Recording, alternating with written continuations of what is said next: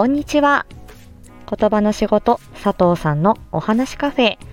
本日もお耳に書かれて嬉しいです。この配信では言葉、声、コミュニケーション、伝え方など日常で使えるヒントをお伝えしていきます。今回は、えっ、ー、と、脳みそのお休みモード、えー、疲れを取ろうということで第2弾になります。前回、えっ、ー、と、脳みそのお休みモード、デフォルトモードネットワーク、ま、だいぶマニアックですけど、あの、ぼんやりする時間が大事だよと。で、ぼんやりするときに、えー、その頭の中を整理整頓したりする、その、あの、の、あのね、血、血の巡りが良くなる、ぼんやりすれ、ぼんやりしてる時間に、えっ、ー、と、活性化する脳みそのこの回路があって、そこをうんと、そのオンオフみたいな感じだよね。その、あの、ぼんやりする時間も大事。だし、えー、外側にね、注意を向けて動く時間も大事。どっちかが多くなっちゃいすぎちゃうと、それは心身のバランスが取れなくなっちゃうよっていうことだから、頭が今日は疲れてるなとか、今日はああのぼーっとしてたいなっていう時は、それ自分もぼーっとしてたいなっていう気持ちに、えー、甘える？自分に正直になるっていうことかな？でそれが大事だよ、みたいな話でした。で今回は、まあ、実生活で、えー、どういうふうなね、あの、ことに使えるかなみたいなことをお話ししようと思います。ただね、ぼんやりしろって言われても、ね、わかんないですよね。うん。で、ここで今日のあの、キーワードは、まあ、最近流行りですけれども、マインドフルネスという言葉です。あの、まさにこの今流行りのマインドフルネスというのが、えー、このデフォルトモードネットワーク、頭の脳みそのお休みモードっていうところを働かせる方法ではあるんですが、ただ、瞑想しろとか、なんかそういうことを言われてもね、なんか、うん、ちょっと曖昧すぎるかなっていう感じがすると思います。で、あの、私がその実感した、あ、これは自分の中に、自分の内側に注意を向けるっていうことと、外側に注意を向けるっていうことって、あ、そうか違うよなっていうふうに実感した出来事をちょっとお話ししてみますね。えっ、ー、と、私、年明けかな、あの、社会保険に入りたいっていう、えっ、ー、と、配信を多分年明けにしたと思うんですけれども、えっ、と、で、私、あ、そう、4月からね、社会保険入れるようにな、なったんです。ね。で、ああの、まあ、それはそうなんですけど。で、あの、その社会保険に入りたいっていう回で私お話ししてるんですけど、自分に合わない仕事、ね、私は言葉の仕事が好きだった、好きなんだけど、言葉の仕事じゃない仕事をやらざるを得なくて、ある介護現場でですね。で、それやってたら、え、適応障害になって、で、うんと、数ヶ月、えー、お仕事をお休みした。で、そこから、やっぱり、私言葉の仕事をやりたいって思って、えー、訪問と、あとはその放課後デイを、まあ、とりあえずパートで、えー、やって、で、地域に出ていったっていうきっかけが、その自分は、私はその病気だったんですよね。精神科にかかってっていうその病気が、今の私の働き方につながってるんですけど、その、まあ、きっかけ？みたいな感じだったんですよね。で、私がその休職していた時期に、いろいろ感じたことがあって、実際に多分、このデフォルトモードネットワークが弱まっていて、えー、その実行モードのことばっかりが外側に注意を向けるクレーム対応だったりとか職員さんへの対応だったりとかそういうことばっかりをうんと、気にしてていたら、多分その脳のお休みモードが、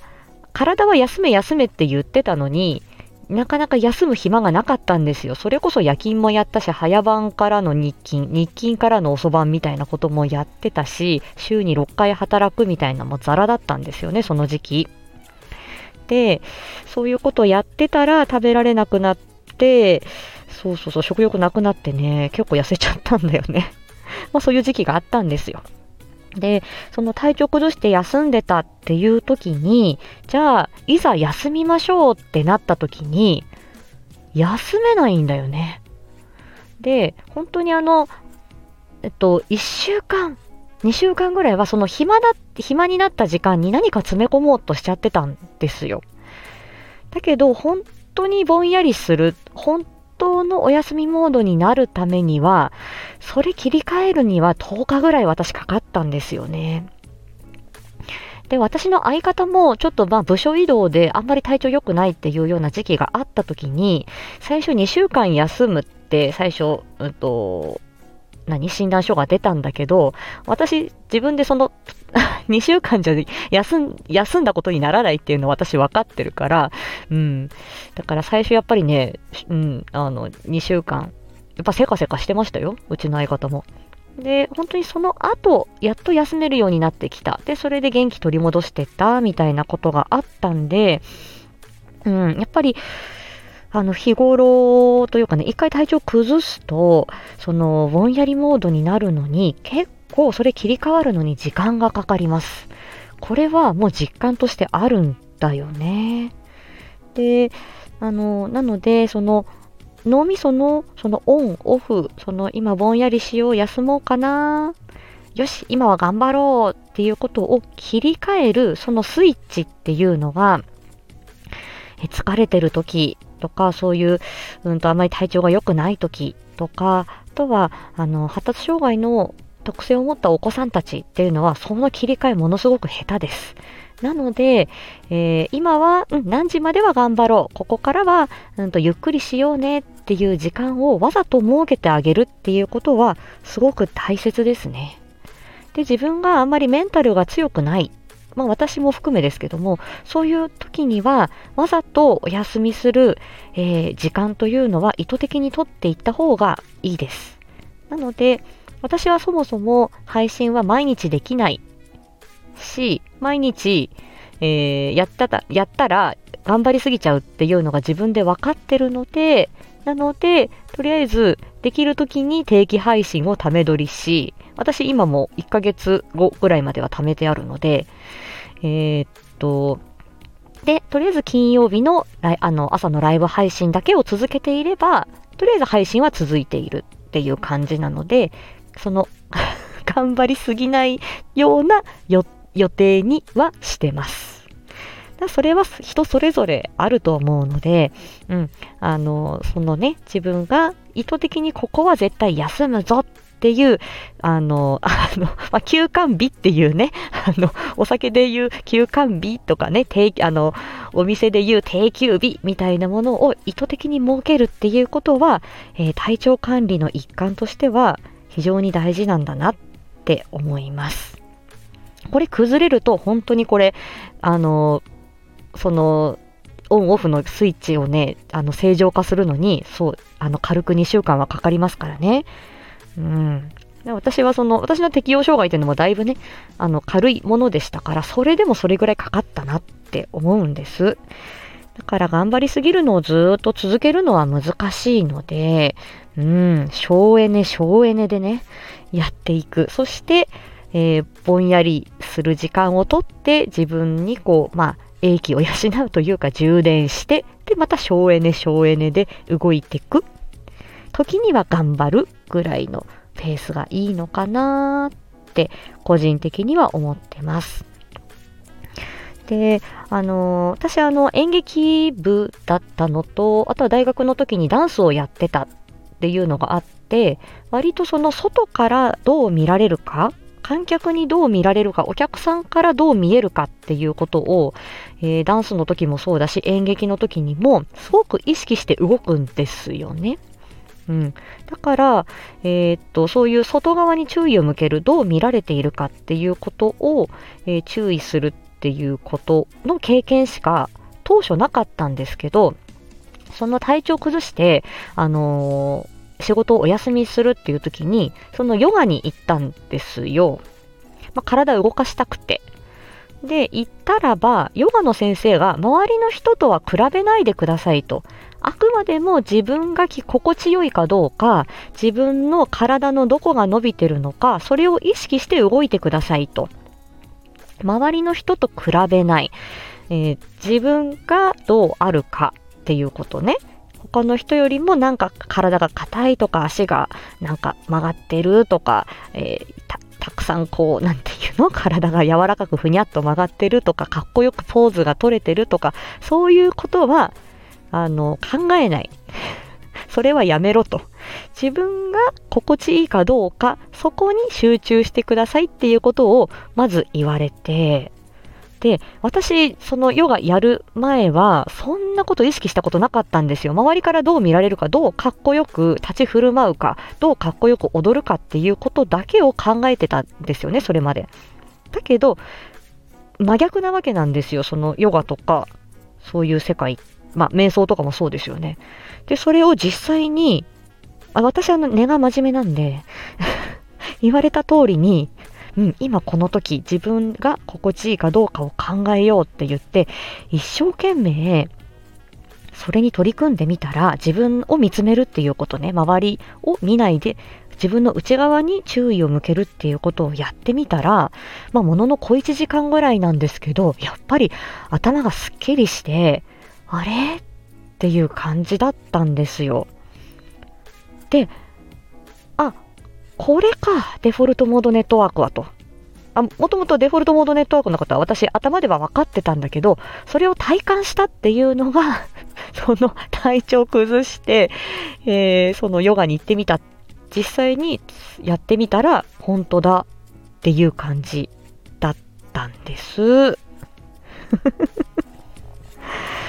はい。そんな感じでした。だかそこからは私もそういうふうにこう意図的に休みを入れるようにしたり、気分が乗らないなっていう時には、いいや仕事休んじゃえって言って休んだりとか、え、ー、と、あと寝る前にストレッチする。まあヨガもまあ簡単にですけれども自分でやりながら体の今どこが伸びてるなーっていうのをしながら自分の体と向き合うとか、えー、コーヒー飲むときに、あ、コーヒーがあったかいな、今、あの、喉を通っていったいい香りだな、とかっていう、今その時に集中するっていうのが、まあ、それがマインドフルネスらしいんですけど、あの、全然そこは詳しくないんですけど、なので、あんまりこう、外側外側に意識が向きすぎてるなっていう時には、あの、だ、うんとね、騙されたと思って、自分の内側、内側に注意を向けるっっていうことを練習してみると、確かに頭の疲れは取れやすい感じがする。ので、で私もだいぶあの夢中になるとガーッと なっちゃうので、えー、うまいこと、こうね、あの、休みを取って、で、頑張るときには頑張ってっていうので、えー、うまく切り替えていきたいなというふうに思います。放課後とデイサービスに行っていても、なんかプリントがね、例えば宿題のプリントが3枚ありましたっていう時に、やっぱり3枚一気にやろうとしちゃうんですよね、お子さんが。だけど、うん、とりあえずじゃあ2枚終わったらおやつを食べようね。うん。で、最後の1枚は、あの、おやつの後にやろうねっていう風に、最初から見通しをそういう風に立てとけば、あの、まあいいのかなとそんな風に一応支援をするようにしています。じゃないと全部3枚終わるまでに1時間も2時間もなんかかかりながらね、やるって本当に効率悪いし、実際にあのね、血糖値下がってくるんで、良くないんですよ。なので、ちょっとそういう風に、こう、課題を調整したりとか、意図的にお休みを入れるっていうことは、とっても、あの、お子さんの、あの、心身状態をかんあの管理というかね、あの、うまくあの、保っていくためにも、とては、と、とて、とても大切だと思います。うん。ただ、これは、うんと、事前に言っとくってことが大事ですよね。うん。はい、あ、2枚終わったからと思って大人の都合で、はい、じゃあおやつ食べようとかって言うと、いやいや、俺は3枚目までやるつもりだったのにっっていうところで邪魔が入ると、それは荒れますから、最初から、じゃあ、うん、あの、どれか、どの、どれからやる？みたいな。うん、じゃあこれやるんだね。じゃあ2枚やったら、じゃあ何時になったらおやつにしようね。それからこうしよう。それができたらかっこいいよっていう風にしてあげるっていうこと。うん。で、それに慣れてくると、自分で、ああ、じゃあ先にこれやって、まあちょっと休んでからまたやるわ。でも、そういう、あのー課題だったりとか時間の使い方だったりとか集中できる時間って大体これぐらいだからここで休み入れようっていうような、あのー、時間管理だったり自己管理っていうのはこれ大人になったらすごい大事なことなんで、うん、あの、そういうふうなことをね、あの、経験していくっていうことはとっても大切かなと思っています。はい。ということで、今回は、その、ぼんやりモード、えー、あの脳みそのねお休みモードをうまく使って、えー、自分の体心を大切にしていきましょうというようなお話でした。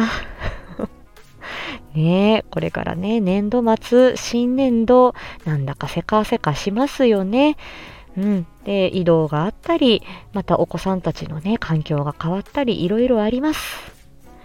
意図的に休みを取りましょう。ねえ。はい。ということで、今日はここまでにしたいと思います。えー、また次回お会いしましょう。ありがとうございました。